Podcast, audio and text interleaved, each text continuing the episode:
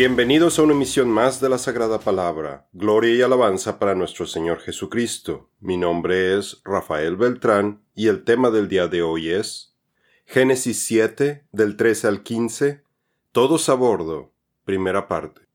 En la emisión anterior vimos que el diluvio empezó con una explosión causada por las aguas subterráneas de la gran profundidad, y junto con las aguas que procedían de las ventanas del cielo empezaron a inundar la superficie de la tierra. Ahora hablaremos de la importancia de este día significativo en el que todos los animales terminaron de abordar el arca, porque las escrituras utilizan un modismo hebreo para designarlo. También explicaremos los tres términos hebreos que se utilizan para nombrar a las criaturas voladoras en este pasaje, que va más allá de hablar únicamente de aves. Y hablaremos que la esperanza de la humanidad está en los hijos de Noé, de quienes todos nosotros somos descendientes. Los versículos de Génesis 7 del 13 al 16 brindan un segundo relato que detalla la entrada final al arca, ampliando y complementando la información general del pasaje de Génesis 7 del 6 al 10, como si fuera una película en la que tenemos una toma de los mismos eventos pero desde otro ángulo, que nos da mayor información y detalle del abordaje del arca. La narración de este pasaje utiliza el lenguaje de la creación de Génesis 1, dándonos la imagen de que representantes de todos los animales sobrevivirán para cumplir con la encomienda de poblar otra vez toda la tierra. Saca todos los animales de toda clase que están contigo, las aves, el ganado y los reptiles que se desplazan sobre la tierra, que se esparzan por la tierra, que sean fecundos y que se multipliquen sobre la tierra. Génesis 8:17. Versículo 13. En este mismo día entró Noé y Sem y Cam y Jafet, hijos de Noé, la mujer de Noé y las tres mujeres de sus hijos con ellos en el arca. La frase en este mismo día significa literalmente en el hueso del día. Este modismo hebreo se utiliza en diferentes pasajes, por ejemplo, para marcar el día en el que Abraham se circuncidó. También se utiliza para designar el día en el que se celebran los festivales del Señor, de Pascua, Shavuot y del Día del Perdón. ¿Qué relación hay entre un hueso y un día? La clave para entender este modismo es la palabra etzem, que además de significar hueso, también se puede traducir como fuerza, esencia, exacto, uno mismo. Así que, con estos otros significados de Etzem, podemos entender que el hueso de los días se refiere a los días que, por su fuerza y esencia, dan una estructura esquelética del tiempo. Son días de suma importancia para el Señor y para quienes lo servimos.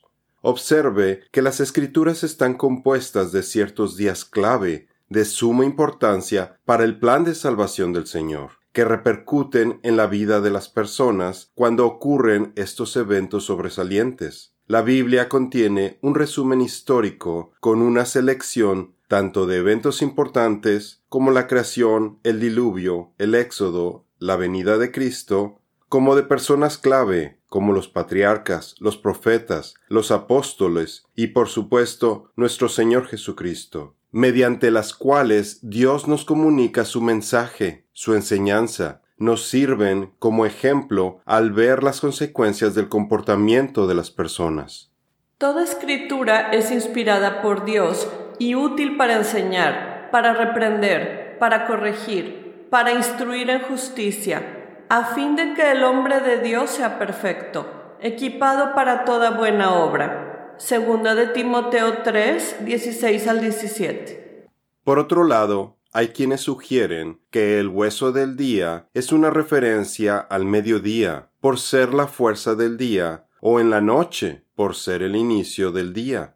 Pero otro significado de Etzem es exacto, o mismo día, haciendo referencia a que en este día precisamente se cumplían los 120 años de la profecía del Señor para el diluvio, un plazo que había llegado a su término y que tan solo siete días antes Dios se lo había mencionado a Noé.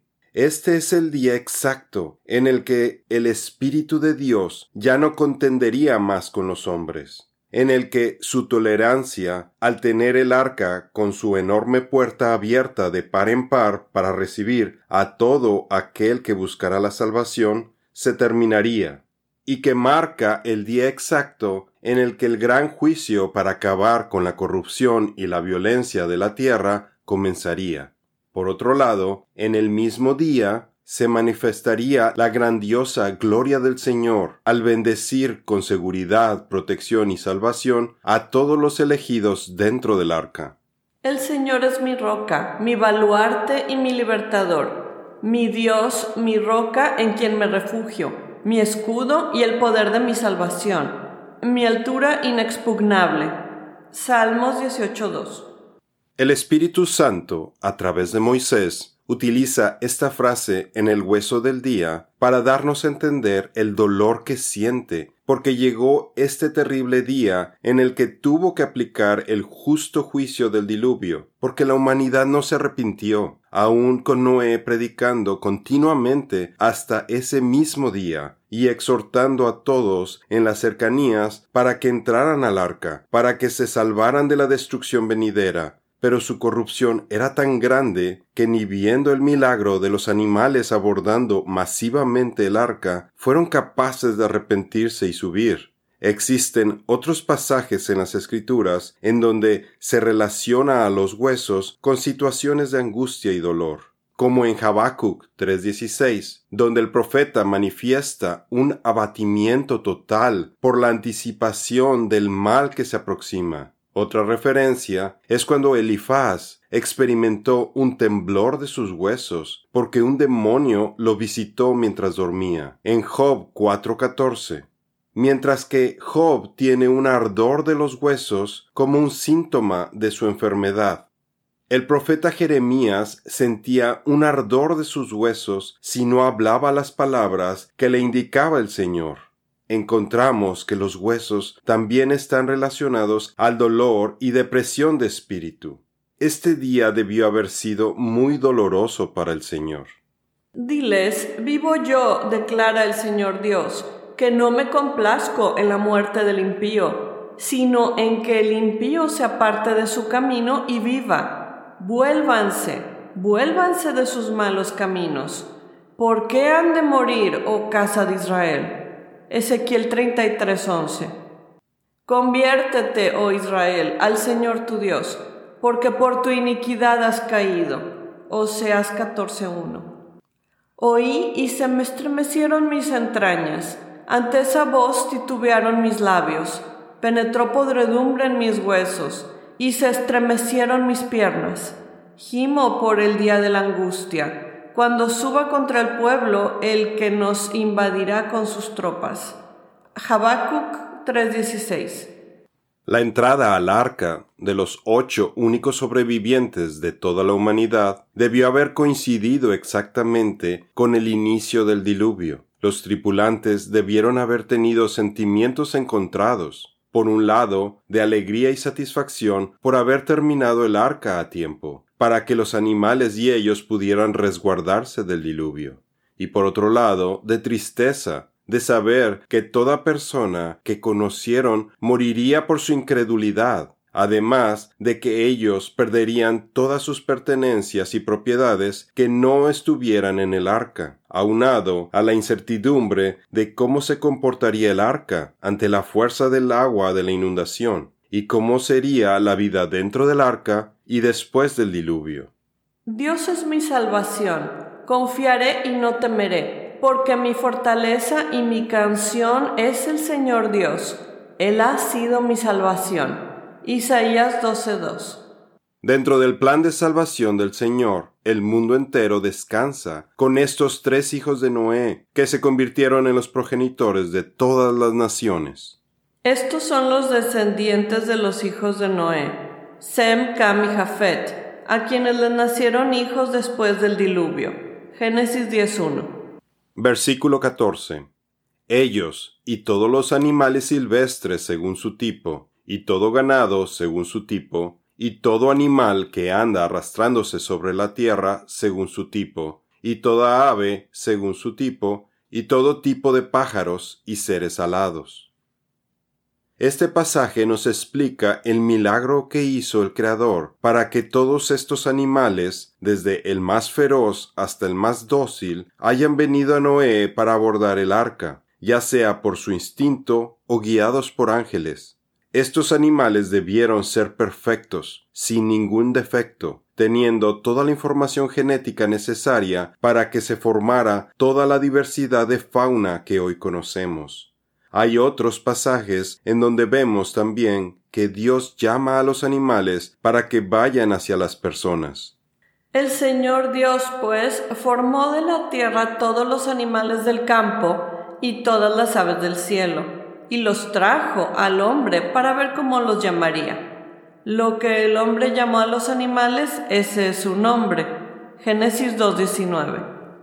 El lenguaje utilizado para describir a los animales en este versículo nos recuerda la clasificación que las escrituras utilizaron en Génesis 1. Nos menciona a los animales terrestres, salvajes y domesticados, a los animales que se arrastran por el suelo, que incluye reptiles y pequeños mamíferos, como los ratones, y se nos mencionan tres clasificaciones de criaturas voladoras, en el Targum de Onkelos, la traducción de los cinco libros de Moisés al arameo, se describen tres tipos como y cada ave según su especie, cada pájaro, cada uno que vuela. Para la primera clasificación se utiliza la palabra hebrea of, que significa criatura voladora, e incluye a las aves, insectos alados y los murciélagos. La confusión surge por el supuesto que los traductores de la Biblia hicieron, al considerar que el 99.9% de los animales voladores son aves. Y para simplificar la traducción de of a una sola palabra, sustituyeron criatura voladora en este y otros versículos por ave, o ave limpia o de corral, apta para el sacrificio. La segunda clase es sipor, que corresponde a todo tipo de pájaros que incluyen tanto a los ceremonialmente limpios como a los inmundos. Y el último tipo es Kal Kanaf, que literalmente es todo lo que es alado, toda criatura emplumada, todo lo que tenga extremidades aladas. Por lo que este versículo va de lo general, hablando de todo tipo de criatura voladora, a lo específico, los pájaros y todas las demás criaturas que no son aves. Así que podríamos traducirlo de la siguiente forma. Y toda criatura voladora según su tipo, y todo tipo de pájaros, y seres alados. Lo importante es que entendamos que todos los seres voladores abordaron el arca, y no solo las aves, pero creemos que esta descripción no incluye a los insectos alados como las abejas, mariposas y saltamontes, porque estos animales no respiran a través de las fosas nasales, como veremos en el siguiente versículo. Versículo 15. Y vinieron a Noé al arca, de dos en dos, de toda carne, en que había aliento de vida. Ahora, la Biblia nos da un detalle adicional acerca de todas las parejas de animales que subieron a bordo con Noé y su familia nos dice que fueron aquellos en los que había aliento de vida. Esta frase exacta se usó anteriormente en Génesis 6:17 para referirse a todos los seres que serían destruidos por la ira de Dios, y sólo los animales con el aliento de vida que estén en el arca serían exentos de ser destruidos por el diluvio. Porque he aquí, yo voy a traer un diluvio de agua sobre la tierra, para destruir toda carne en la cual hay aliento de vida debajo del cielo. Todo lo que hay en la tierra morirá. Génesis 6:17. Para entender cuáles son los animales en los que hay aliento de vida, apoyémonos en Génesis 7:22, donde se da cumplimiento al juicio que el Señor dio en Génesis 6:17. En este versículo se conecta que aquellos seres que tienen el aliento de vida son aquellos que respiran a través de sus fosas nasales. Por esta razón, nosotros pensamos que los insectos no abordaron el arca, porque los insectos no tienen fosas nasales ni pulmones. El sistema respiratorio de los insectos se basa en un simple intercambio de gases en la superficie del cuerpo del insecto. En los sistemas respiratorios de los insectos, el aire ingresa a través de una serie de aberturas externas llamadas espiráculos, que están sobre toda la superficie de sus cuerpos. Y a través de estos orificios el insecto recibe el oxígeno en el aire y expulsa dióxido de carbono y los desechos metabólicos de su cuerpo. Y murió todo ser que se desplaza sobre la tierra, tanto las aves como el ganado, las fieras, los animales que se desplazan sobre la tierra, y todos los hombres. Murió todo cuanto tenía aliento de vida en sus narices, todo lo que había en la tierra seca. Génesis 7, 21 al 22. Muy probablemente los insectos hayan sobrevivido al diluvio de forma similar que las plantas, quizás por medio de sus huevecillos, quizás en partes huecas de troncos que hayan flotado durante la inundación. Entendemos que el Señor preservó esta parte de su creación de forma distinta y sin necesidad de abordar el arca. En nuestra siguiente emisión concluiremos con la parte final del abordaje del arca, veremos que el Señor es quien cierra la puerta del arca y hablaremos acerca de la declaración de nuestro Señor Jesucristo de que Él es la puerta y cómo es que protege a sus elegidos. Esto es todo por el día de hoy. Los esperamos en nuestra siguiente emisión. Que Dios los bendiga.